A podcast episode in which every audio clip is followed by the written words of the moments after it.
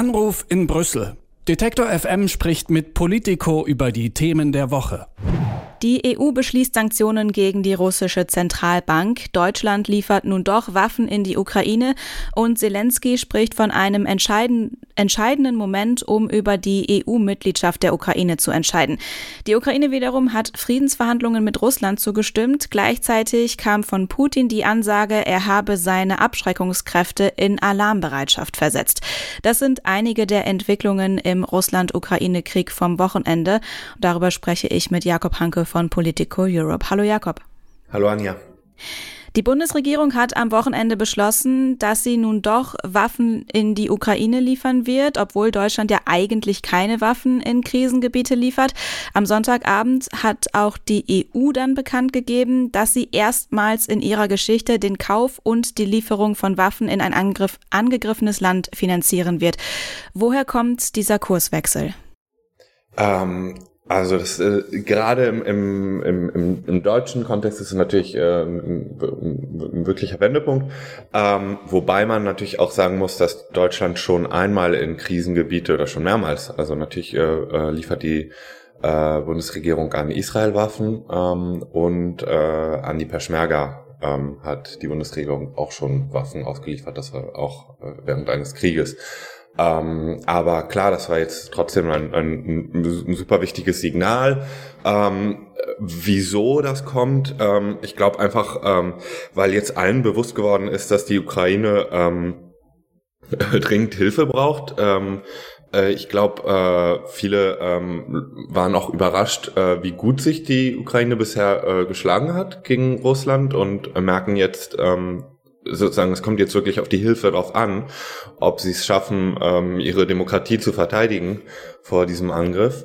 Und ähm, einfach der internationale Druck wurde enorm groß. Ähm, das Absurde war ja, dass Deutschland nicht nur keine eigenen Waffen liefern sollte, sondern ähm, halt eben auch äh, anderen Staaten verboten hat, Waffen zu liefern, die sie selbst gekauft hatten, die aber entweder deutsche äh, in Deutschland produziert worden waren, äh, produziert wurden oder ähm, deutsche Teile hatten. Allein schon, das reicht schon, damit die Bundesregierung äh, ein Mitspracherecht hat.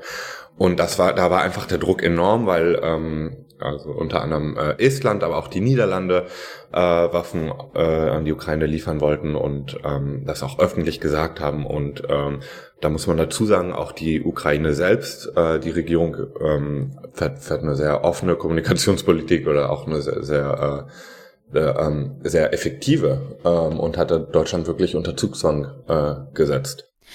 Putin hatte vor einigen Tagen ja auch schon gesagt, dass äh, Staaten, die die Ukraine unterstützen würden, Konsequenzen, nie dagewesene Konsequenzen zu befürchten hätten.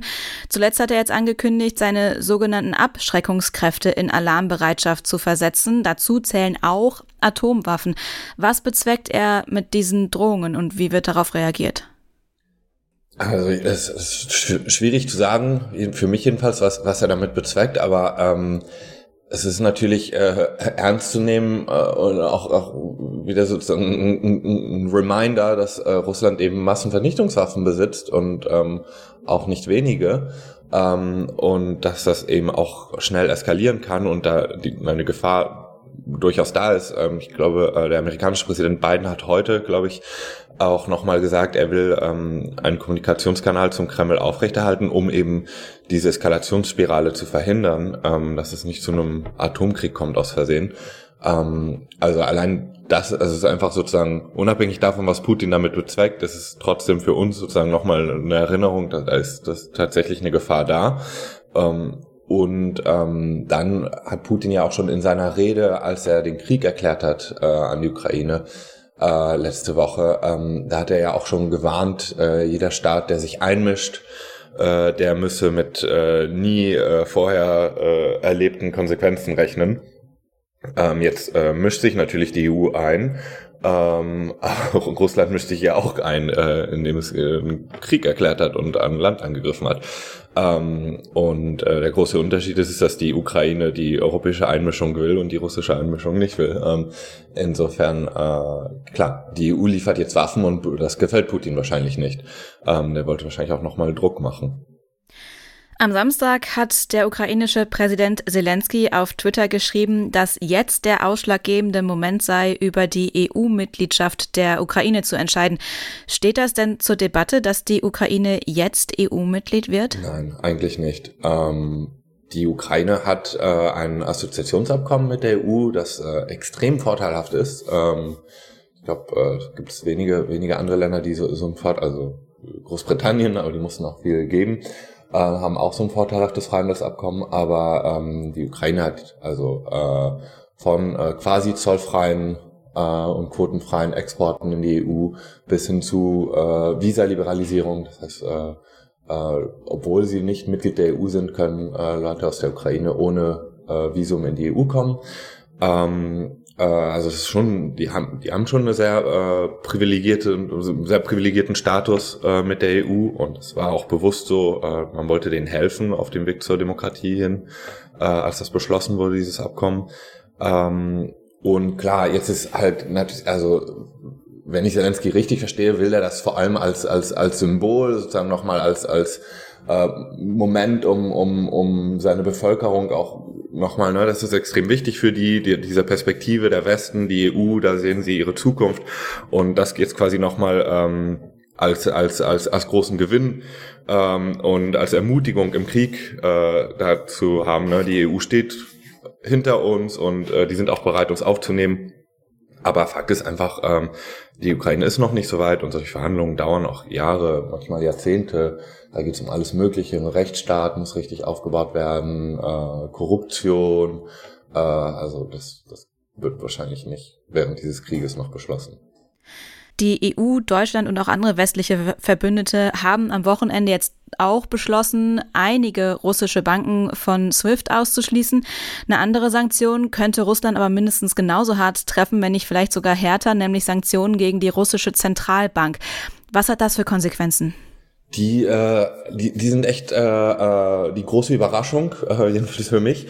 Ähm, das, das ist, ist ist uns jedenfalls noch nicht ganz klar, was für Konsequenzen das hat. Das wird man am Montag in, in den Märkten sehen. Es könnte halt wirklich sein, dass der Rubel dann deutlich abstürzt. Ich glaube, das ist schon die Absicht ähm, hinter diesen Sanktionen. Also was jetzt gemacht ist, ist die äh, die russische Zentralbank hat wie, wie jede andere Zentralbank auch eben sehr viele ähm, äh, Devisen, äh, ne? also einfach Geld in, in also Euro und Dollar und so weiter, äh, Pfund ähm, im Ausland geparkt.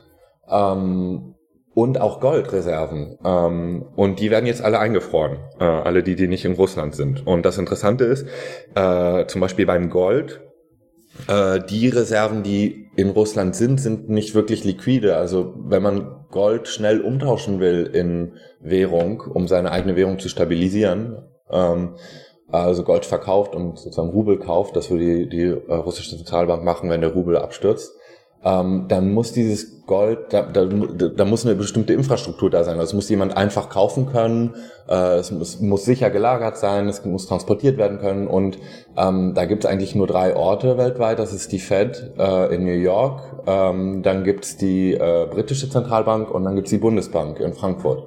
Und ähm, ich habe mit einigen Experten gesprochen, die sich da besser auskennen, die sagten, die vermuten stark, also wirklich wissen, was es wahrscheinlich, wissen es nur die Russen und, und die Bundesbank vielleicht auch, aber sie vermuten stark, dass das meiste Gold der Russen in, bei der Bundesbank ist, weil sie den Amerikanern nicht vertraut haben. Also die Russen haben schon befürchtet, dass die Amerikaner das irgendwann machen würden, ähm, deren Gold einfrieren und deren äh, Reserven.